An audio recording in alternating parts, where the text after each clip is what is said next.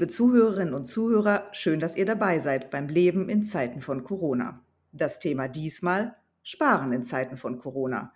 Auf dem Höhepunkt der Krise wurde in Frankreich darüber diskutiert, ob 80-Jährige überhaupt noch beatmet werden sollen, wenn nicht mehr genügend Geräte vorhanden sind und jüngere Patienten versorgt werden müssen.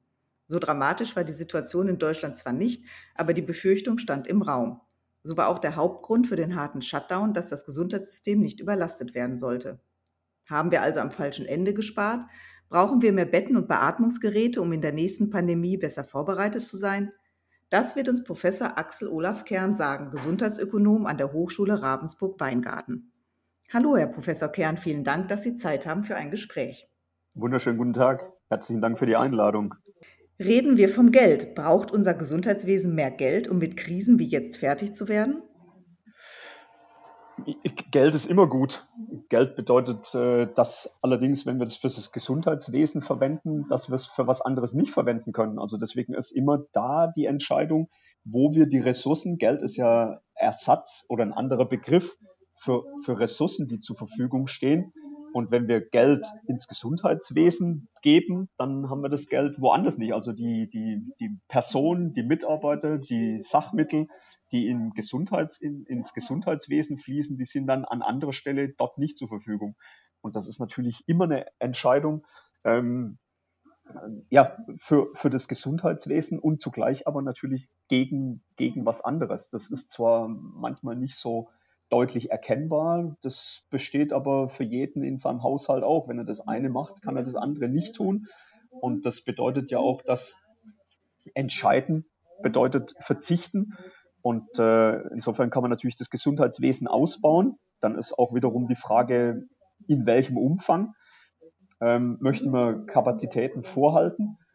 Oder aber, oder aber, dass man sagen muss, äh, man möchte das für andere Dinge verwenden und dann kann man das Krankenhaus oder die stationäre äh, oder die ambulante Versorgung dann dementsprechend etwas schlanker organisieren. Wer entscheidet das dann wo? Also wie Sie sagten gerade im Haushalt, wenn ich das eine tue, muss ich vielleicht das andere lassen. Das entscheide ich. Wer entscheidet das dann in der Gesellschaft, was für was zur Verfügung steht?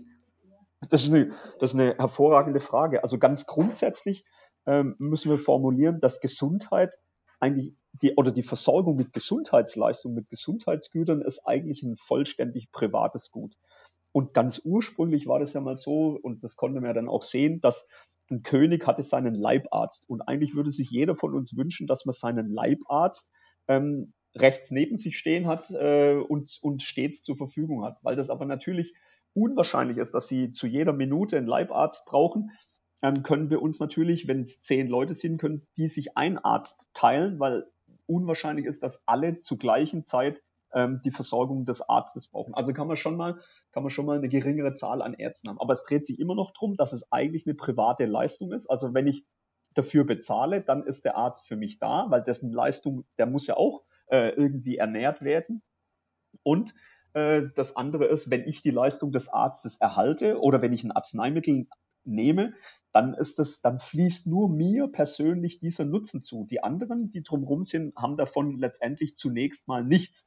Und ähm, insofern ist zunächst Gesundheitsversorgung ein rein privates Gut. Wir sagen aber rein gesellschaftlich, dass wir das zu einem gleichsam zu so einem Art öffentlichen Gut machen möchten, ähm, dass eben viele Leute davon profitieren, weil Gesundheit als Grundvoraussetzung gilt in unserer arbeitsteiligen Wirtschaft, dass jemand tatsächlich Erwerbseinkommen erzielen kann und damit sich selbst erhalten kann. Und da sagt die Gesellschaft, die Gesellschaft als Ganzes, ähm, Gesundheit ist so ähnlich wie Infrastruktur, äh, Straßen, äh, Stromversorgung, ähm, soll nicht jeder für sich organisieren, sondern das macht Sinn, dass wir das gemeinschaftlich organisieren. Und das ist dann letztlich der Weg hin zu einer gesetzlichen Krankenversicherung, dass man die Leute gleichsam alle dran beteiligt, dieses zu organisieren. Und dann, wenn das aus gemeinschaftlichen Mitteln finanziert wird und die gesetzliche Krankenversicherung mit ihren Beiträgen die ja quasi Steuern sind, die werden an der Quelle erhoben, man kann sich nicht dagegen wehren, also der Staat oder die Gesellschaft hat das verfügt, dann ist natürlich entscheidend, ähm, wie die Gruppe, die insgesamt, also die Gesellschaft äh, beschließt, welche Leistungen, wie viel Leistungen für wen wann zur Verfügung stehen. Und das ist natürlich ein, sagen wir mal, eine sehr, sehr komplexe Frage.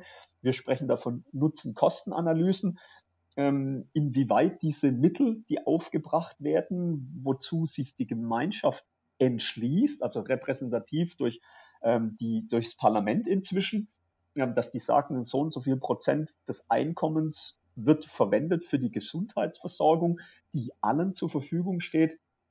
Und damit wird schon äh, festgelegt, welche Mittel, welche Ressourcen äh, für die Gesundheitsversorgung überhaupt verwendet werden sollen. Ähm, und dann ist die nächste Frage, wenn wir die Mittel zur Verfügung haben, wollen wir die äh, für die akut stationäre Versorgung, Rehabilitation, Arzneimittel, Heilmittel, Hilfsmittel, ambulante ärztliche, ambulante zahnärztliche äh, Versorgung und welche Leistungen sollen dann dort auch erbracht werden. Und das Gesetz sieht erstmal ganz generell vor, dass man äh, eben Anspruch auf ärztliche Versorgung hat, auf ambulante ärztliche oder auf Krankenhausversorgung. Und darüber hinaus gibt es den sogenannten gemeinsamen Bundesausschuss, der dann im Detail beschließt, welche Leistung, welches Arzneimittel, welches Hilfsmittel ähm, tatsächlich von der gesetzlichen Krankenversicherung, also aus gemeinschaftlichen Mitteln, den Leuten in der gesetzlichen Krankenversicherung dann zur Verfügung steht. Und das ist natürlich weit weg von der individuellen Entscheidung. Also ein Individuum, ähm, Mitbürger, die würden sich möglicherweise was anderes wünschen. Aber die Gesellschaft, die Gemeinschaft beschließt eben, dass der Leistungskatalog äh, für die Gesundheitsversorgung so aussieht, wie er momentan aussieht. Und dazu gehört eben auch, weil Sie das ansprachen, um Ihre Frage dann zu beantworten, ähm, wie viele Krankenhausbetten. Das beschließt letztendlich die Gesellschaft, die Gemeinschaft, die sagt auch über Landeskrankenhausplanung, wie viele Betten sollen in der Kardiologie in, in Baden-Württemberg, in, im Saarland, in äh, Mecklenburg-Vorpommern dann vorgehalten werden, wie viele für Urologie und ähnliches. Also deswegen ist es eigentlich ein relativ komplexer Prozess, weil nicht jeder für sich selbst entscheidet, was er dafür bezahlt. Wenn Sie, wenn Sie privat in, in, die, in die Apotheke gehen, ja, da gibt es Arzneimittel, die können Sie so kaufen.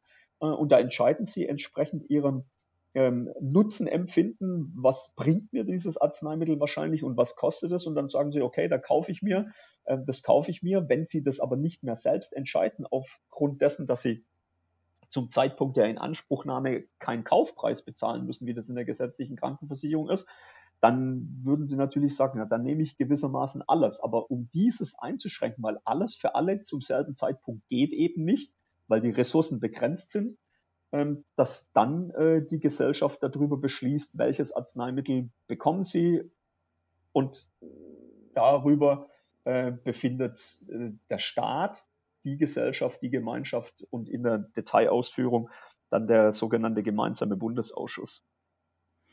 Das funktioniert ja in Nicht-Pandemie-Zeiten relativ gut. Allerdings gibt es ja auch schon vor Corona immer mal wieder Knappheiten, Engpässe, ähm, sei es an Medikamenten oder ähm, Untersuchungen, die gemacht werden können.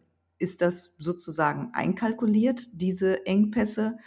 Oder könnte man die auch anders lösen? Also jetzt in Vor-Corona-Zeiten ist ja immer mal die Rede davon, das fehlt und das fehlt und da müsste man mehr von haben. Da haben Sie völlig recht. Letztlich ist es natürlich so, dass man sich immer quasi wünscht, also wenn denn etwas nichts kostete. Also ich sage äh, immer dazu, äh, im Paradies war der letzte Moment, in dem äh, Milch und Honig flossen und wenn sie sich irgendwas wünschten, dann war das, dann war das da. Ähm, aber mit der, mit der Situation der Knappheit ähm, ist natürlich immer das Wünschbare, das, was man sich vorstellt, wie es denn schön wäre, das ist natürlich immer äh, in, in Konflikt mit dem, was möglich ist. Und deswegen wünschen sich natürlich auch die Leute, deswegen sie äh, sprechen das äh, indirekt schon an, also Gesundheitsversorgung, ambulante ärztliche Versorgung beispielsweise, dass sie warten müssen beim Arzt. Ähm, normalerweise würde man sich wünschen, man steht auf und hat jetzt äh, empfindet morgens ein Unwohlsein und dann möchte man natürlich genau diesen Leibarzt, den möchte ich dann quasi sofort haben. Jetzt gehe ich dann zum Arzt und dann sind aber zehn andere, die zu demselben Zeitpunkt äh, auch das, den Wunsch haben, dass der Arzt mit ihnen spricht und sie und, und sie anhört und versorgt. Ähm, und die Situation ist natürlich nur deshalb, weil wir sagen, okay, eine gewisse Zahl an Ärzten muss reichen und diejenigen, die dann, die dann kommen, ähm, die müssen dann über die Wartezeit gewissermaßen den Preis bezahlen, dass wir zuvor nicht bereit sind, die Zahl der Ärzte, also gehen wir mal davon aus, dass es überhaupt genug Ärzte gibt, aber die Zahl der, die Zahl der Ärzte äh, zu, zu erhöhen, sondern das sagt die Gesellschaft, naja, es geht mit, es geht mit, äh, mit einer gewissen Zahl pro Ärzten pro 10 oder pro 100.000 Einwohner. Das ist eine hinreichend gute Versorgung. Also das, da legt die Gesellschaft quasi fest, was hinreichend gut ist. Aber wenn Sie dann Patient sind und Sie kommen morgens zum Arzt, und sie müssen warten, dann sagen sie natürlich ganz individuell, ähm, ja, also das, das, das habe ich mir anders vorgestellt. Also ich würde jetzt gern schneller drankommen oder der Arzt, ich soll, ich möchte nicht so lange warten. Und das kann man dann in Teilen, wenn man privat bezahlt, könnte man jetzt diese Warteschlange gleichsam überspringen ähm, und könnte sagen, na, ich bin bereit, mehr zu bezahlen, als der Arzt bekommt. Ähm, und dann muss ich aber nicht warten. Und, äh, und deswegen diese, dieses Anspruchsverhältnis zwischen was wünsche ich mir, wie hätte ich es denn gerne, ganz individuell, ähm, das tritt natürlich da in so einer Situation zutage. Das ist aber, ähm, möchte ich sagen, bei jedem anderen Gut letztendlich auch so. Wenn ein Auto, ähm, in, wir sind ja im Automobilland Deutschland, wenn ein Auto nichts kostete, dann würde jeder wahrscheinlich sagen, na dann möchte ich dann möchte ich nicht nur ein, äh, ein, ein VW Polo fahren, sondern dann, dann nehme ich, dann nehme ich einen Porsche. Ja? Ähm, aber durch das, dass es was kostet, muss natürlich jeder für sich entscheiden, was ist denn das, was ich entsprechend meines Empfindens, was ich mir denn auch leisten möchte, leisten kann. Sobald aber das Auto nichts kostete, würde natürlich jeder, ich unterstelle mal, ähm, würde natürlich jeder sagen, dann fahre ich einen Porsche. Ähm, sobald aber der Porsche einen Preis hat ähm, und der VW Polo einen Preis hat, dann entscheiden sich viele, naja, so wichtig ist mir der Porsche nun nicht, ähm, selbst wenn ich das Geld hätte, aber dann nehme ich lieber doch ein Polo, reicht mir. Also in ja. der Pandemie konnte ich mir natürlich kein äh, Intensivbett kaufen und keine ähm, Beatmungsgeräte mhm. kaufen, mhm. äh, zumal die ja auch gar nicht vorhanden waren. Das heißt, da ist es vom System vorgegeben. Sie sagen, das wurde vorher von der Gesellschaft natürlich insgesamt entscheidet. Allerdings ist der Preis, den man ja da zahlt, nicht nur, dass ich vielleicht eine Stunde warte. Der Preis ist womöglich, ähm, dass das tödlich endet, weil ich vielleicht als Schwerkranker, in Deutschland sind wir ja wohl daran vorbeigekommen, aber als Schwerkranker eben nicht mehr behandelt werden kann.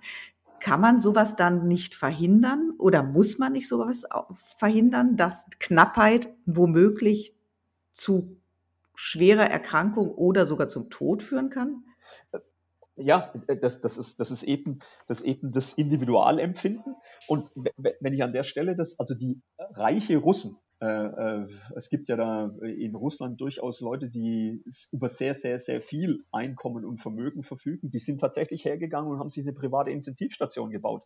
Also die haben gesagt, das ist mir alles, das ist mir alles zu gefährlich. Ich bin aber bereit und in der Lage, äh, selbst dafür zu bezahlen. Also sind die hergegangen und haben sich inklusive Personal, haben sich eine Intensivstation gebaut, dass wenn was ist, dass sie gar nicht irgendwie irgendwo hingehen müssen und in, in einer Art Matteschlange enden, ja, bei uns in den Krankenhäusern ist es natürlich so, wenn die Kapazität, die war bei uns in Deutschland jetzt hoch genug für das, äh, was an, an Anfall von äh, oder, oder dass kranke Menschen kamen, die der Versorgung bedurften und auch der intensivmedizinischen Versorgung.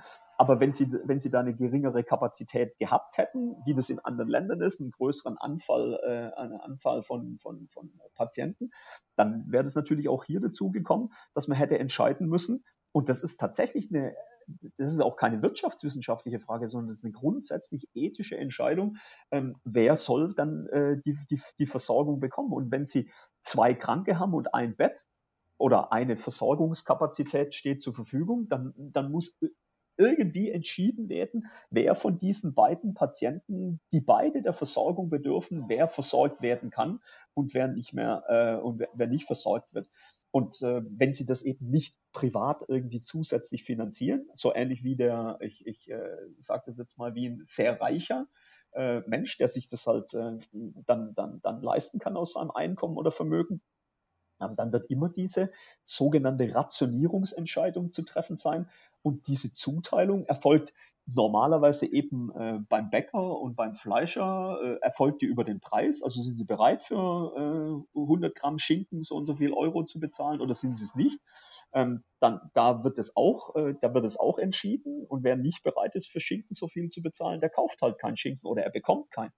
Und wenn wir jetzt aber im Gesundheitswesen sind, wo die Leute quasi alle nicht direkt bezahlen, wenn sie es in Anspruch nehmen, dann steht eine bestimmte Kapazität zur Verfügung. Und wenn mehr Menschen der Versorgung bedürfen, als momentan Kapazität zur Verfügung steht, dann, dann ist es unumgänglich, so eine Entscheidung zu treffen. Und deswegen, da werden Ärzte, ähm, Krankenhäuser oftmals tatsächlich fast auch allein gelassen, weil die Gesellschaft, die Gesellschaft sagt, naja, das muss ja reichen. Und wenn es eben dann in die Situation kommt, dass es nicht reicht, dann müssen die vor Ort tatsächlich so un, ja, wie soll ich sagen, also so, so Entscheidungen treffen, ähm, ja, unpopulär ist vielleicht nicht richtiger Ausdruck, aber so, so schwierige Entscheidungen treffen, dass sie sagen, okay, den einen, bei dem ist es wahrscheinlich, dass der äh, mit der Versorgung überleben kann, gut überleben kann, ähm, und bei dem anderen dementsprechend nicht. Also wem sollen wir das geben? Also, oder ist der Erste, der kommt, bekommt's und der Zweite, der kommt, bekommt's dann nicht mehr? Da gibt's keine eindeutige Antwort und das entzieht sich auch dem Thema der Wirtschaftswissenschaften. Das ist eine gesellschaftliche, das ist eine ethische Diskussion, der wir, der wir, wo es auch kein, im, im Endeffekt kein wahr und kein falsch gibt. Also wir können, wir müssen uns nur irgendwann entscheiden. Ja, das ist so ähnlich wie wenn Sie sich entscheiden, irgendwie an einer Wegkreuzung nach links oder nach rechts abzubiegen.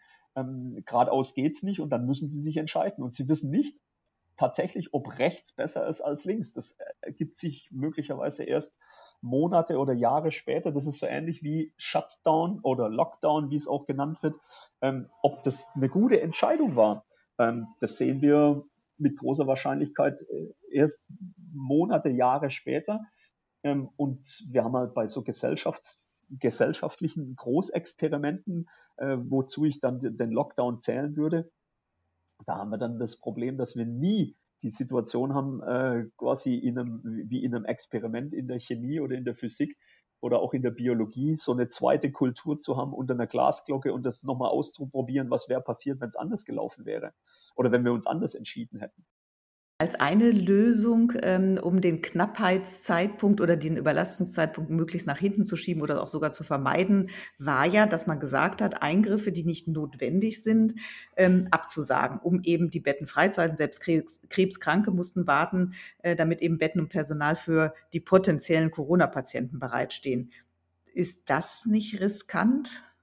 Äh, äh, aber da sehen Sie, das Beispiel ist wunderbar. Da sehen Sie, dass letztendlich zu Kosten oder zu Lasten andere, die auch der Versorgung bedürft, bedurft hätten, jetzt nur keiner Beatmung, aber äh, wo, wo Kapazitäten von Krankenschwestern, äh, Ärzten, andere, anderen äh, Mitarbeitern im Krankenhaus, die sind, die sind abgezogen worden für die Versorgung von, äh, von, von, von, von Corona-Patienten oder von intensivpflichtigen Patienten, beatmungspflichtigen Patienten.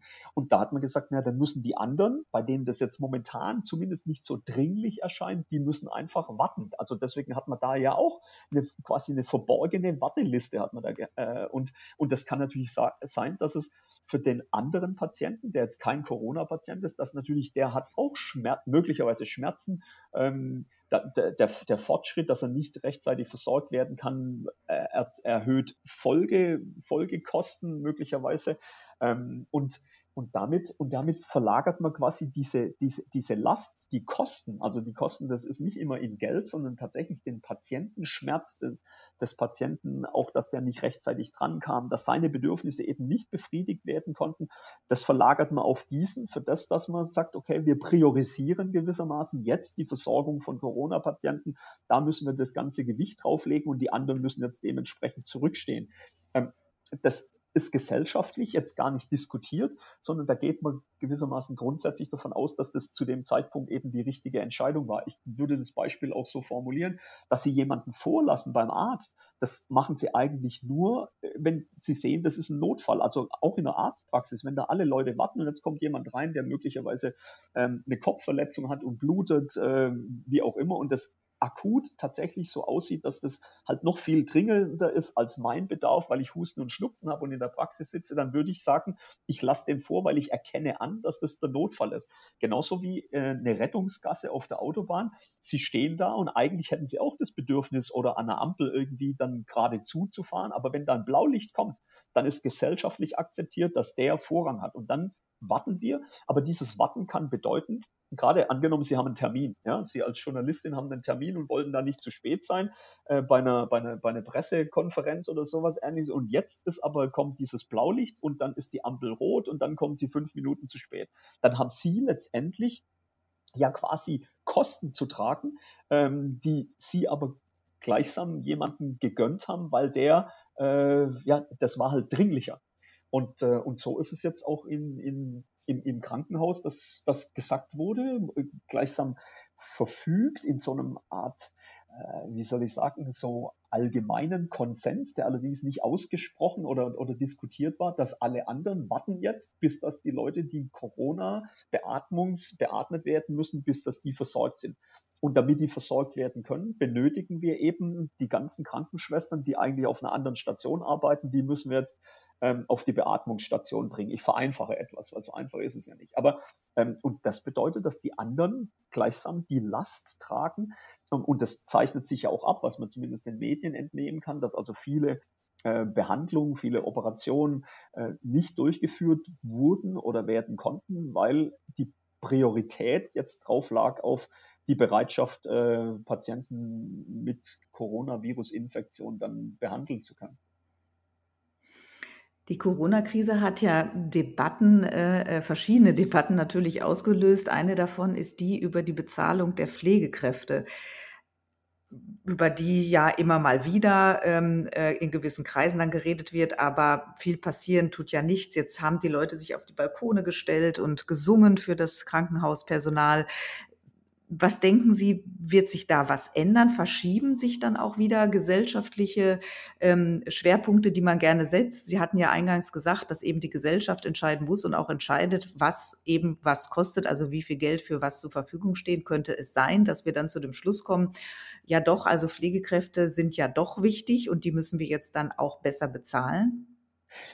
Im, Im Grundsatz ja. Jetzt würde natürlich jeder Einzelne, deswegen die, die, die Leute, die auf dem Balkon standen und, äh, und geklatscht haben, die haben zu dem, in dem Moment haben die das wahrgenommen. Jetzt würde ich fast sagen, die Situation scheint äh, zumindest etwas geklettert zu sein. Ähm, aber momentan, wenn Sie jetzt fragen würden, wie ist es, dann würden alle noch sagen, ja, also die Krankenschwestern sind schon wichtig, aber über die tatsächliche, über die tatsächliche Entlohnung oder, oder die, die, die, die, die Belohnung für, für die Tätigkeit von ärztlichem und Krankenhauspersonal generell oder auch in der Arztpraxis, ähm, ich glaube, da besteht kein so ein empfundener direkter Bezug. Und deswegen äh, überlässt man quasi diese, diese, diese Vergütungsvereinbarung dann wieder, wieder im Krankenhaus. Und da kommt es jetzt drauf an, ähm, inwieweit eine, eine, eine Gruppe äh, sich, sich artikulieren kann und auch selbst äh, in der Lage ist, darzustellen, also im Sinne von Tarifverhandlungen ähm, oder sowas ähnliches wie gewerkschaftlicher Tätigkeit, dass man sich zusammenschließt und sagt, okay, jeder Einzelne ist zu schwach, seinen Lohn gewissermaßen zu verhandeln gegenüber dem Arbeitgeber, sondern wir schließen uns zusammen und dass die Krankenschwestern ähm, dann sagen würden, okay, wir stehen jetzt gemeinsam hin und sagen, das ist die faire Vergütung. Und jetzt sind wir schon an dem nächsten Thema, was auch eine ethische Frage ist, wo auch ein Wirtschaftswissenschaftler ähm, tatsächlich ratlos ist, gleichsam, nämlich was ist eine faire Vergütung? Also allein der Begriff fair, was ist gerecht, da hat jeder von uns eine völlig andere Vorstellung. Ähm, für den einen ist es, weiß ich nicht, 2000 Euro pro Monat und für den anderen ist es 3000 Euro pro Monat. Äh, für eine Krankenschwester jetzt gesprochen. Ähm, und wo, wo, ist dieser, wo ist dieser richtige Preis? Und jetzt würden die Krankenschwestern hergehen und sagen, okay, wir wollen aber jetzt einen höheren, ein, äh, also höheres Einkommen durchsetzen. Ähm, dann, dann streiken wir. Und ich sage es jetzt etwas äh, ja, direkt. Krankenschwestern haben wohl das Problem, dass sie eben nicht sich so auf die Hinterbeine stellen, weil sie diese, äh, die, dieses Gefühl haben, sie können ihren Patienten nicht im Stich lassen. Sobald sie aber nicht sagen können, okay, ich lege jetzt um vier hier die Arbeit nieder und gehe und was mit dem Patienten passiert, das ist mir in dem Moment äh, egal, damit mein Arbeitgeber oder die, die andere Seite sieht, ähm, ich meine es ernst. Ja, solange sie das nicht machen, werden sie mit großer Wahrscheinlichkeit auch nicht irgendwie ein höheres Einkommen irgendwie durchsetzen können. Und das ist aber ein ein, Konf ein, tatsächlich, ein tatsächlicher Konflikt, äh, der allein davon aber schon ausgeht, was ist, was ist eine faire Vergütung äh, von, von, von Krankenpflegepersonal. Und wenn ich mit äh, Direktoren aus Krankenhäusern spreche, dann schildern die mir, dass äh, eine Krankenschwester heute hat man noch nicht mal Schichtzulagen, aber dass das wohl ein angemessenes, ordentliches Einkommen ist, verglichen. Und jetzt ist ja die Frage wiederum, äh, mit welcher anderen Berufsgruppe vergleicht man das? Mit Bäckern, äh, mit, mit, mit Bankangestellten, mit weiß ich nicht. Ähm, und da wird nie eine ein eindeutige Lösung irgendwie sein, was ist die angemessene, was ist die angemessene Bezahlung für, für Krankenschwestern. Ähm, und dass jeder äh, von sich annimmt, dass es ein bisschen mehr sein dürfte an Einkommen. Ähm, das ist dann für jede Berufsgruppe gewissermaßen auch wiederum zutreffend, ja, dass man sagt, okay, äh, wenn ich in der Bäckerei arbeite, naja, für, für 50 oder 100 Euro pro Monat mehr würde ich der Arbeit, würde die Arbeit auch machen oder noch lieber. Ähm, und deswegen ist diese, diese Diskussion um die Vergütung in in, in, in, in stationären oder von Krankenpflegepersonal überhaupt äh, auch wiederum wertbehaftet. Und ich kann mir momentan zwar mit dem Rückenwind vorstellen von Corona, dass, dass die Pflegevertreter, also die Vertreter der Pflege im politischen Bereich, dass die da sicher andere Argumentations- Grundlagen haben, um zu sagen, ja, da muss man was machen. Ich meine auch, dass der Minister, äh, unser Gesundheitsminister auch sagte, dass da was getan werden muss. Dann hat man ja gesagt, naja, da gibt es eine Einmalzahlung oder irgendwas ähnliches. Ähm, das ist das ist tatsächlich schwer, schwer zu beantworten, wie das, äh, wie das ausgehen wird. Knappheit herrscht ja auch noch an anderer Stelle, nämlich bei Medikamenten, die größtenteils in China oder Indien produziert wären äh, werden, wäre es nicht sicherer, sie in Deutschland herzustellen? Wenn, wenn sicher heißt, äh, es ist dann zum richtigen Zeitpunkt am richtigen Ort, dann ist diese, diese, diese Definition von Sicherheit mit, mit Sicherheit äh, auch, auch tatsächlich äh, je näher, desto besser zu, zu, zu bewerkstelligen. Da ist es ähnlich wieder wie mit diesem Leibarzt. Wenn der Leibarzt neben Ihnen steht, dann ist es sicherer, als wenn Sie irgendwie noch zu einem Arzt hinfahren müssen, weil auch da können Sie quasi sich verspäten, was auch immer, oder dass der Arzt zu Ihnen kommt. Ähm, und so ist es natürlich auch toll, wenn das Arzneimittel gewissermaßen neben Ihnen in der Schublade ist oder wenn das Arzneimittel quasi noch bei Ihnen im Haus produziert wird. Deswegen diese internationale Arbeitsteilung, die man jetzt äh, so, anprangert, da, hatten, da haben wir lange, lange davon ähm, auch Wertschöpfungsvorteile, also gewissermaßen Wohlstandsvorteile äh, produzieren können und erlebt, weil wenn das in, in anderen Ländern hergestellt wird, und wir äh, quasi in bisschen ein Risiko eingehen, dass das mal nicht so rechtzeitig da ist, dann, äh, dann können wir natürlich diese Ressourcen, die wir eigentlich sonst bräuchten, um das in Deutschland herzustellen, weil hier die Personalkosten höher sind, ähnliches, ähm, dann, äh, dann, dann profitieren wir letztendlich davon und wir können diese Ressourcen, die wir nicht verwenden zu der Produktion von, für die Produktion von Arzneimitteln, das können wir für was anderes verwenden. Und so haben wir aber auch zusätzlich natürlich auch Wohlstand auf gewisse Art und Weise exportiert, weil wir in Ländern wie Indien und China ähm, genauso wie auch wir das jetzt sehen, dass in Afrika von einem Tag auf den anderen, wenn niemand mehr in die, in die Serengeti fährt oder zu, in Masai Mara Nationalpark, also die, die, die, die, die afrikanischen Länder ihre Natur quasi zu uns exportieren durch das, dass wir dort in Urlaub hinfahren. Und da ist von einem Tag auf den anderen dieser Wohlstandsabfluss, der aus Europa schwerpunktmäßig aus Europa oder aus, aus weit entwickelten Ländern äh, nach Afrika ging, das von einem Tag auf den anderen zusammengebrochen und die sind jetzt wieder in der Lage, äh, dass sie halt tatsächlich blank hungern. Und so ist es auch mit diesem Export. Wenn wir andere Länder Dinge herstellen oder in anderen Ländern Dinge herstellen lassen, dass wir gewissermaßen eine Leistung dorthin exportieren, dass die dort Wohlstand und an, an Teilen der, der, des Wohlstands aus, aus Europa, aus den entwickelten Ländern äh, teilhaben und davon profitieren können. Und wenn wir das zurückverlagern, dann wird automatisch in China werden wieder oder in, auch in Indien werden Leute dann kein Einkommen haben und die werden keine Beschäftigung haben. Wir können auch das, das Beispiel weiterspinnen. Äh, früher gab es mal Textilindustrie, also bis auf, ich meine, Trigema gibt es eigentlich fast keinen ne, kein äh, Textilhersteller, der mehr in Deutschland produziert. Ähm, hier in der Nähe gibt es Vorarlberg. In Vorarlberg war Tuch- und Textilindustrie groß.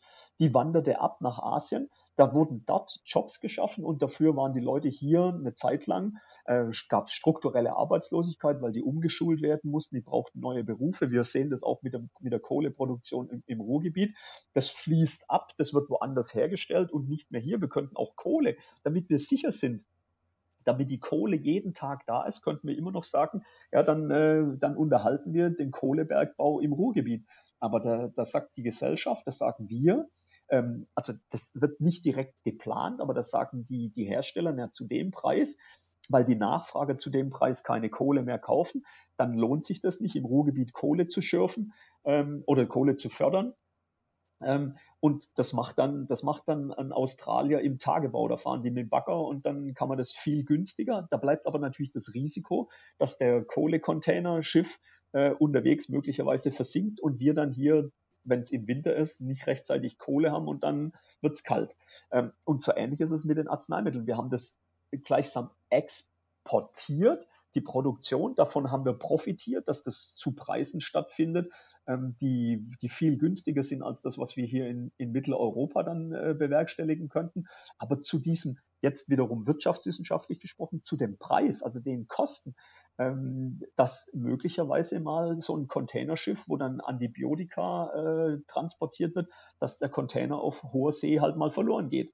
Und dann sagt man, naja gut, äh, dann haben wir noch ein bisschen Puffer und wir, wir können das irgendwie ausgleichen. Aber wenn man zu stark äh, tatsächlich nur auf einen Lieferanten abhängig ist, ich glaube, das ist das, das zentrale Problem. Nicht, dass es in China oder in Indien stattfindet, sondern dass es fast nur noch einen einzigen gibt, der es tatsächlich macht. Also es gibt so ähnlich wie bei, äh, im Internet, wenn ein Rechner ausfällt aufgrund der dezentralen Struktur, dann übernehmen die anderen Rechner die, das mit und man spürt es eigentlich fast gar nicht, so ähnlich wie beim Stromnetz auch. Wenn einer ausfällt, dann kompensiert es das andere und, äh, und man merkt eigentlich den, den, den Spannungsabfall gar nicht.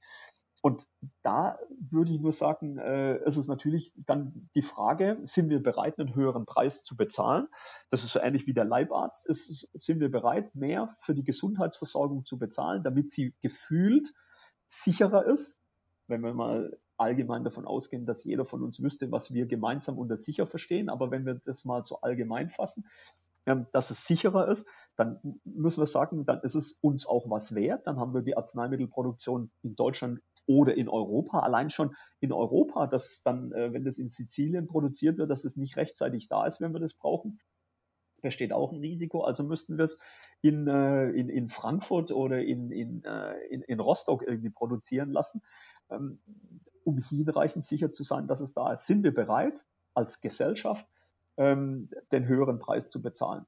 Und ähm, das wird dann wiederum entschieden, was sind wir allgemein bereit für Gesundheitsversorgung äh, an Ressourcen auszugeben, ja, an Ressourcen aufzuwenden, an Geld auszugeben.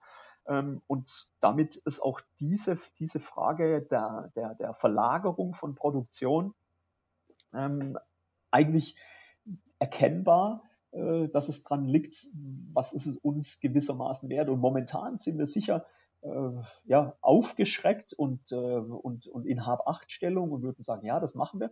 Aber lassen Sie mich so formulieren, wenn wir jetzt irgendwie zwei oder drei Jahre sähen, dass, äh, dass, dass nichts passiert, dann wird jemand sagen, ja, aber der, der Mehraufwand, den wir da betreiben, also zum einen Krankenhausbetten bereithalten für Eventualfälle, äh, Arzneimittel wieder hier produzieren, dann, äh, dann sagt jemand, ja, also jetzt ist so lange nichts passiert, jetzt könnten uns das doch quasi, quasi sparen, weil wenn wir das sparen, ähm, dann, dann heißt es, wir können diese Ressourcen können wir für was anderes verwenden, was uns auch wichtig ist. Ja.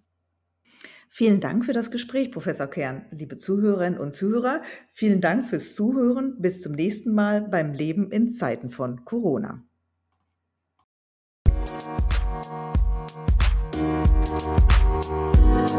Musik